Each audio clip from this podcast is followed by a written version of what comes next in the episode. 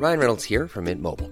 With the price of just about everything going up during inflation, we thought we'd bring our prices down. So to help us, we brought in a reverse auctioneer, which is apparently a thing. Mint Mobile unlimited premium wireless. Ready to get 30, 30, bit to get 30, bit to get 20, 20, 20, bit to get 20, 20, bit to get 15, 15, 15, 15 just 15 bucks a month. So, Give it a try at mintmobile.com slash switch. $45 upfront for three months plus taxes and fees. Promo for new customers for limited time. Unlimited more than 40 gigabytes per month. Slows. Full terms at mintmobile.com. Homicide et blessures involontaires sur la sécurité dans l'attentat de Nice. Le procureur évoque un manquement, une obligation. Le parquet s'est dit favorable à une requalification des faits. Mise en danger de la vie d'autrui était jusque-là retenue. L'affaire fait grand bruit. Une fête a été organisée le 14 juillet dernier dans une cité à Cavaillon dans le Vaucluse. Problème, la mairie soupçonne des trafiquants de drogue d'en être à l'origine. Elle a porté plainte contre X. La Russie met en garde tout cargo céréalier en mer Noire. Elle considérerait comme une cible militaire tout navire se dirigeant vers les ports ukrainiens. Une hausse de plus de 8% du prix du blé a été enregistrée depuis la sortie de l'accord céréalier lundi par Moscou. Benjamin Mendy signe à Lorient. Son transfert intervient cinq jours après avoir été jugé non coupable de viol. Laissé libre par Manchester City, il a rejoint le club breton pour deux saisons. Cette annonce ne fait pas l'unanimité, vous le verrez.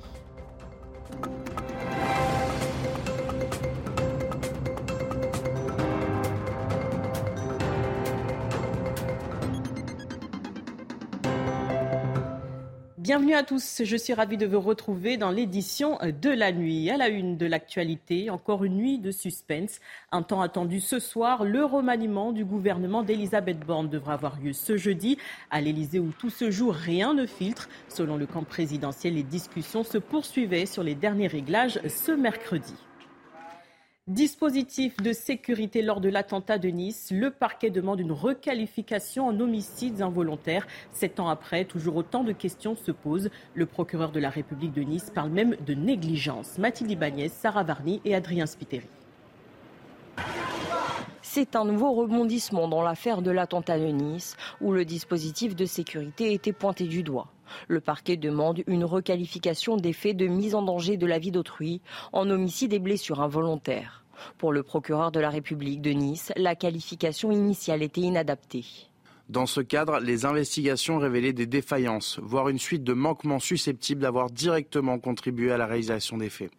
Le 14 juillet 2016, l'attentat au camion bélier fait 86 morts et des centaines de blessés. Dès le lendemain, la question du dysfonctionnement dans la sécurité est au cœur des débats. Une enquête indépendante de celle portée sur le volet terrorisme est ouverte. L'actuel maire, Christian Estrosi, est notamment mis en cause comme témoin assisté. L'information judiciaire met alors en évidence des éléments nouveaux constitutifs des délits d'homicide et blessures involontaires, une requalification saluée par cette avocate de plusieurs parties civiles. C'est une excellente nouvelle puisque depuis le début, les failles de la sécurité euh, ont été pointées du doigt par les victimes. De son côté, le procès en appel de l'attentat lui-même se tiendra du 22 avril au 14 juin 2024. Violences urbaines après la mort du jeune Naël, Gérald Darmanin a été auditionné ce mercredi par la commission des lois. Le ministre de l'Intérieur et des Outre-mer a souligné la présomption d'innocence du policier impliqué dans cette affaire. Il s'est également exprimé sur la question des caméras embarquées.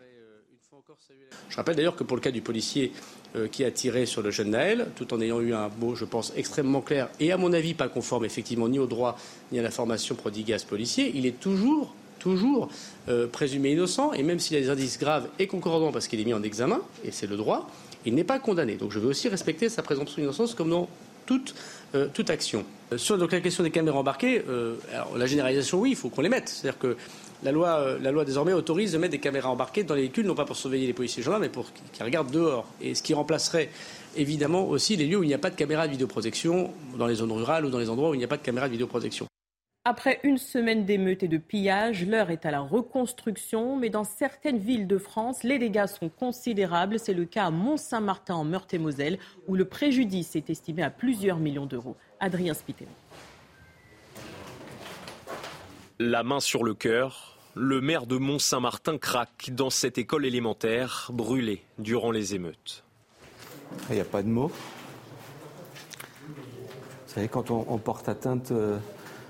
Euh, un outil d'émancipation humaine euh, dans une société humaine. Il y a de quoi s'inquiéter, quoi. Du sol au plafond, l'établissement est dévasté. La mairie a également été prise pour cible. Les travaux de réparation ont déjà commencé, mais le préjudice est considérable. C'est une catastrophe. On, paye, un lourd tribut, puisque là, la ville est à genoux. Elle est à genoux. Dans le quartier sensible des Bleuets, au milieu des messages hostiles aux forces de l'ordre et de soutien à Naël, les stigmates sont encore visibles, comme ces deux carcasses de voitures brûlées ou ceux préfabriqués de chantiers incendiés. Certains habitants déplorent ces violences. Enfin, j'arrive pas à comprendre qu'il y ait des, jeunes qui soient livrés à eux-mêmes et qui puissent euh, détériorer comme ça. Les enfants, même, ils, sortent même pas de la maison parce qu'ils ont peur de sortir. Ils ont, euh, c'est vrai que ça fait peur. Le maire estime à 3 millions d'euros les dégâts dans la ville. Et pour en venir en aide aux victimes des émeutes, le gouvernement a mis en place un numéro vert, le 116006. Il doit simplifier et accélérer la constitution des dossiers d'indemnisation. Euh, sont concernés les victimes les plus modestes de véhicules brûlés. Au moins 5600 d'entre eux ont été déclarés aux assureurs. Hébergement d'urgence dans les Alpes-Maritimes. David Lisnard évoque une fin brutale en pleine canicule. Selon le maire Les Républicains, des individus visés par une obligation de quitter le territoire français depuis le 14 juillet seraient livrés à eux-mêmes. Il dénonce un nouveau transfert de charges vers les communes. Marine Sabourin. Des individus visés par des OQTF, des familles logées dans des hébergements d'urgence, renvoyés à la rue. Impossible de savoir combien de personnes sont concernées ni leur âge. Le maire de Cannes dénonce un transfert de charges de la part de l'État vers les communes et les associations. Des individus laissés pour compte par l'État qui, dans la majorité des cas, resteront sur le territoire français. Les OQTF, la plupart, sont à la rue, euh, puisque c'est une obligation de quitter le territoire, en réalité c'est une invitation à quitter le territoire. On leur remet un papier et ils doivent par leurs propres moyens ensuite euh, euh, retourner à leur pays. Et, la plupart du temps, on le sait, ils ne retournent pas dans leur pays. De son côté, le préfet des Alpes-Maritimes se défend et justifie cette situation par un manque de capacité d'accueil de personnes à protéger. Chacune des situations des personnes concernées a fait l'objet d'un examen individuel approfondi il a ainsi été décidé de mettre fin, à l'échelle du département, à l'hébergement de 488 personnes en leur laissant deux semaines de délai. Au premier semestre 2021, sur le territoire français, seulement 5,6% des OQTF ont été exécutés. Malgré une présence policière renforcée, les consommateurs de crack sont toujours présents dans le 19e arrondissement de Paris. Point de rencontre, les abords du square Forceval, démantelés depuis octobre dernier. Ce jeudi, la préfecture d'Île-de-France et la ville de Paris notamment établiront un nouvel état des lieux. Marine Sabourin, Fabrice Elsner et Maureen Vidal. Au camp de Forceval, malgré une présence policière renforcée depuis octobre dernier, le trafic, la consommation de crack et la violence continuent. Des femmes attaquées, comme cette consommatrice que nous voulions filmer, interpellées violemment par un autre individu dans un état second. Tous les deux s'accusent mutuellement d'avoir volé de l'argent et de la drogue à l'autre. Selon cette femme âgée d'une vingtaine d'années, consommatrice depuis bientôt dix ans, la tension est montée d'un cran depuis l'évacuation du camp. Vu que les gens ont plus de mal à trouver leur, euh, donc du coup, ça a créé des tensions et du coup, les gens sont, deviennent de plus en plus violents puisqu'ils ont besoin de, consommer. Démantelés en octobre dernier, les centaines de craqués ont été déplacés quelques centaines de mètres plus loin. Une fois les forces de l'ordre parties, les consommateurs reprennent possession du quartier, terrorisant commerçants et habitants. Partout, des zombies, ça, voilà, ça erre, ça erre sans but. Et pour une femme, se balader ici le soir, euh, c'est très compliqué. Hein. Des vendeurs dispersés sur un plus large périmètre, mais qui redoublent de stratégies pour vendre leurs marchandises, selon cet habitant. Ils ont utilisé maintenant une technique, c'est les paquets de clopes. Ils font semblant de vendre des paquets de clopes la journée. Alors qu'en vrai, c'est du crack. Face au fléau du crack à Paris, les riverains sont résignés et décrivent une situation insoluble. L'affaire fait grand bruit. Une fête illégale a été organisée dans la cité du docteur M à Cavaillon, dans le Vaucluse. Le maire a déposé plainte. La mairie soupçonne des trafiquants de drogue d'être à l'origine des festivités organisées le 14 juillet dernier. Des accusations démenties par les habitants. Maxime Lavandier. Musique, barbecue, trampoline et même piscine. Sur ces images qui datent du 14 juillet, la cité du docteur Aim à Cavaillon célèbre la fête nationale. Problème, cette fête n'a jamais été déclarée et les organisateurs sont soupçonnés d'être en réalité des trafiquants de drogue. Une initiative que le maire de la ville a vivement critiquée. La ville condamne cette installation de jeu illégale, alors même que son centre social, son club jeune et la piscine intercommunale proposent une offre conséquente d'activités de loisirs pour les enfants des quartiers. Interrogé à notre micro, un des habitants invités à la fête réfute les accusations du maire. Ah, c'est n'importe quoi, c'est du n'importe quoi. C'était le, le week-end du 14 juillet, les jeunes ils avaient chaud et ils ont, les grands du quartier ont pris l'initiative de faire rafraîchir les jeunes tout simplement. C'était très bon enfant, c'était leur petit goûter qui a été offert. Ça m'est rien envenimé les choses pour rien du tout. Quoi. La mairie de Cavaillon a porté plainte pour occupation illégale du domaine public et mise en danger de la vie d'autrui. Dans le reste de l'actualité, la Russie retournera à l'accord céréalier avec l'Ukraine si ses demandes sont respectées, et ce, dans leur totalité, précise Vladimir Poutine. Conséquence, le ton monte entre Moscou et les Occidentaux, et la guerre continue de faire rage. Harold Iman. Lundi déjà, le Kremlin a refusé de renouveler l'accord international qui permet aux grains ukrainiens d'être livrés aux pays pauvres en passant par la mer Noire qui est sous contrôle naval russe. Mercredi, le ministère russe de la Défense a même annoncé que tout navire de grains serait une cible légitime. Le président Vladimir Poutine a, lui, déclaré que ce sont les Occidentaux qui ont dévoyé cet accord international, mais qu'il était prêt à y réadhérer si les banques russes étaient autorisées à utiliser de nouveau le système bancaire international SWIFT. Le président français Emmanuel Macron a jugé que la Russie avait décidé d'affamer des pays déjà en détresse.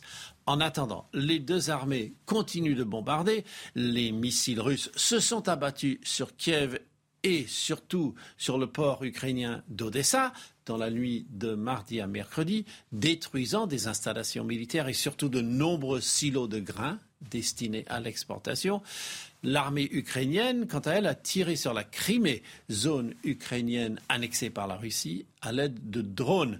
Le pont de Kerch, qui relie la péninsule à la Russie, a été endommagé lundi. Ainsi, toute tentative de lancer des négociations pour cesser les combats est totalement gelée. Le mercure toujours au plus haut dans l'hémisphère nord. L'Europe souffrait encore d'une chaleur extrême ce mercredi dans plusieurs régions.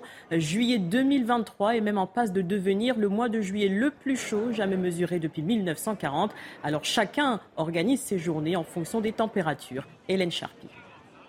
À Rome, le mercure dépasse les 40 degrés, mais pas d'excuse pour ces joggeurs assidus. Afin d'éviter la fournaise, chacun sa technique. Le seul moyen, c'est de faire les exercices tôt le matin. Je me suis levée à 5h30. J'essaie de me lever le plus tôt possible pour éviter la chaleur et faire mon footing au petit matin. Alors que Rome a enregistré un nouveau record à 41,8 degrés Celsius mardi 18 juillet, il est conseillé aux joggeurs de limiter la durée de leur réchauffement et évidemment de boire beaucoup. L'Italie subit une vague de chaleur extrême comme une bonne partie du sud de l'Europe. Dans le pays, le précédent record de 40,7 degrés avait été établi en juin 2022. Le sud-est de la France tente également de s'adapter aux chaleurs extrêmes. En Corse, les touristes ont dû revoir leur programme de vacances. Chacun essaie de se protéger comme il peut, comme l'explique Christina Luzzi, notre correspondante sur l'île. Euh, les touristes viennent souvent en Corse pour profiter du soleil et de la chaleur, euh, mais certains n'avaient pas prévu d'être confrontés à ces températures caniculaires euh, de jour comme de nuit. Un touriste allemand venu passer une semaine en famille nous confiait tout à l'heure qu'ils passaient leur journée à l'hôtel sous la climatisation et qu'ils ne sortaient qu'en fin d'après-midi pour se rendre sur les plages et tenter de se rafraîchir un petit peu. Et ce n'était pas vraiment les vacances qu'ils avaient imaginées. Même son de cloche pour un couple d'Italiens qui eux aussi adaptent leur journée en fonction de cette chaleur écrasante Il nous disait sortir très tôt le matin et préférer la rivière à la plage en journée, euh, les coins d'ombre étant plus nombreux et l'eau plus rafraîchissante. Enfin, euh, une habituée des vacances en Corse nous confiait avoir déjà été confrontée à des épisodes caniculaires sur l'île dans le passé et restait tout de même positive en nous disant euh, que le fait d'adapter ses journées à ces températures qui avoisinent par endroits les 40 degrés lui permettait de se lever plus tôt et de profiter des magnifiques levées de soleil qu'offre la Corse. Et puis, il y a ceux qui bravent la chaleur et qui veulent profiter malgré tout de leurs vacances. Comment faire baisser les températures en ville? C'est l'un des défis du réchauffement climatique. La ville de Rennes teste une tonnelle urbaine dans l'une des rues du centre-ville. Une entreprise portugaise l'a installée. C'est même une source de curiosité pour les passants. Reportage de Jean-Michel Decaze. 28 degrés cette semaine. Rennes connaît ses premières températures caniculaires. Pour protéger les Bretons peu habitués aux fortes chaleurs, la ville a fait installer cette tonnelle dans une rue où l'apport de végétation est impossible. Ça sert à protéger du soleil et puis comme il y a un peu de vent, bah, ça amène un peu d'air. Ça apporte euh, beaucoup de couleurs.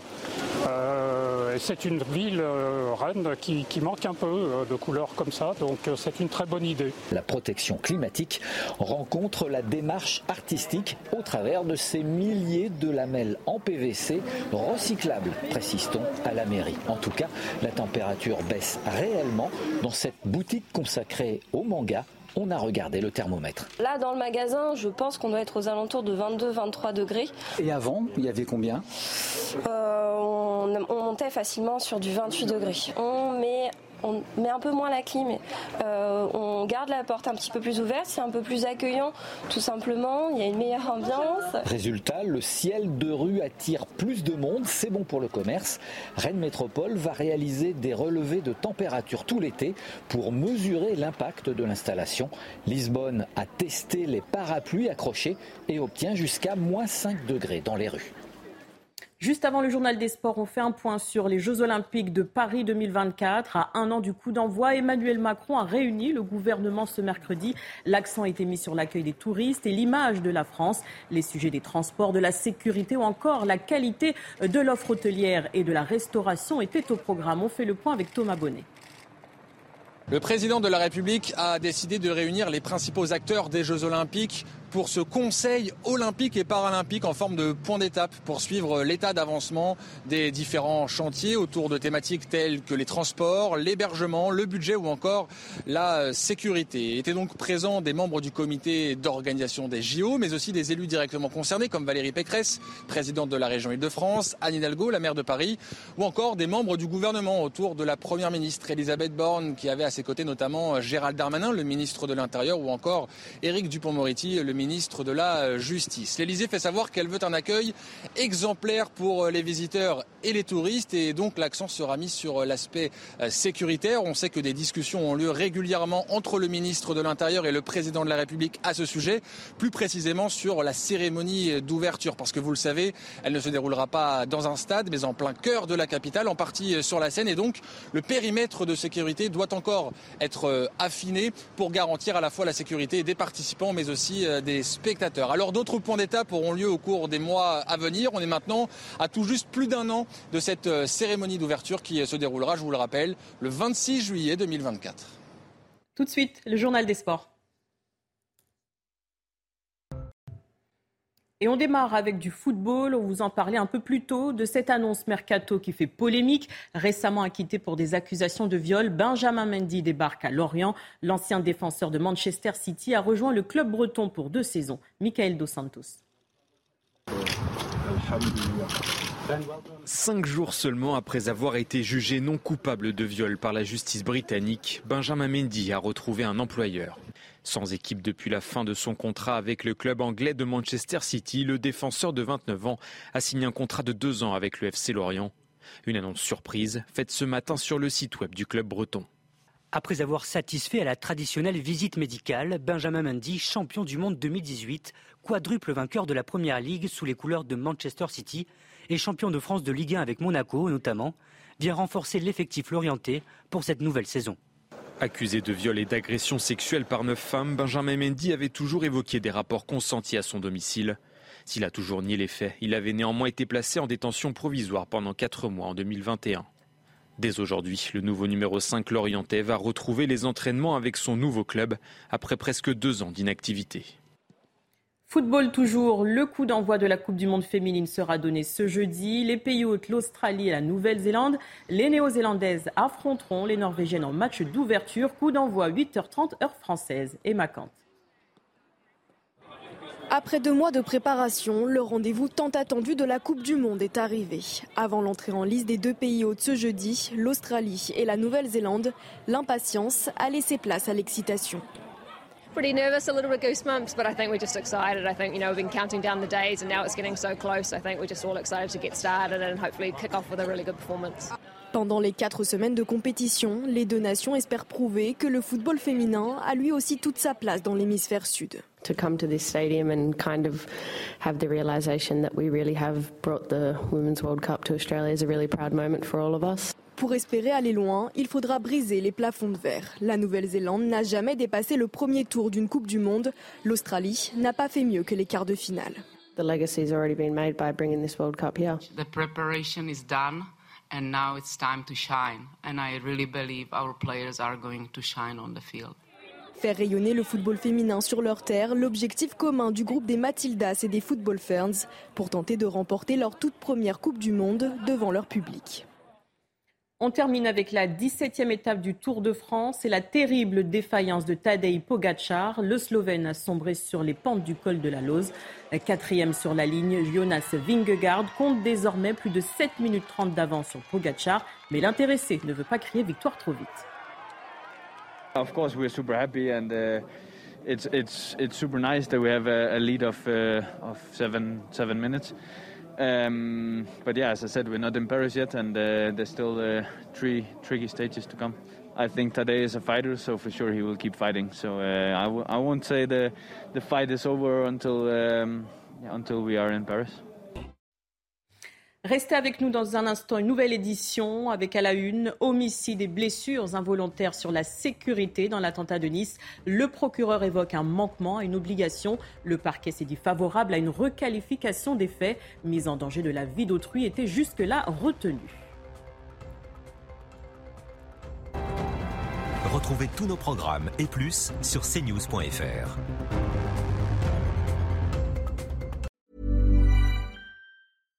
Hi, I'm Daniel, founder of Pretty Litter. Cats and cat owners deserve better than any old fashioned litter. That's why I teamed up with scientists and veterinarians to create Pretty Litter. Its innovative crystal formula has superior odor control and weighs up to 80% less than clay litter. Pretty Litter even monitors health by changing colors to help detect early signs of potential illness. It's the world's smartest kitty litter. Go to prettylitter.com and use code ACAST for 20% off your first order and a free cat toy. Terms and conditions apply. See site for details.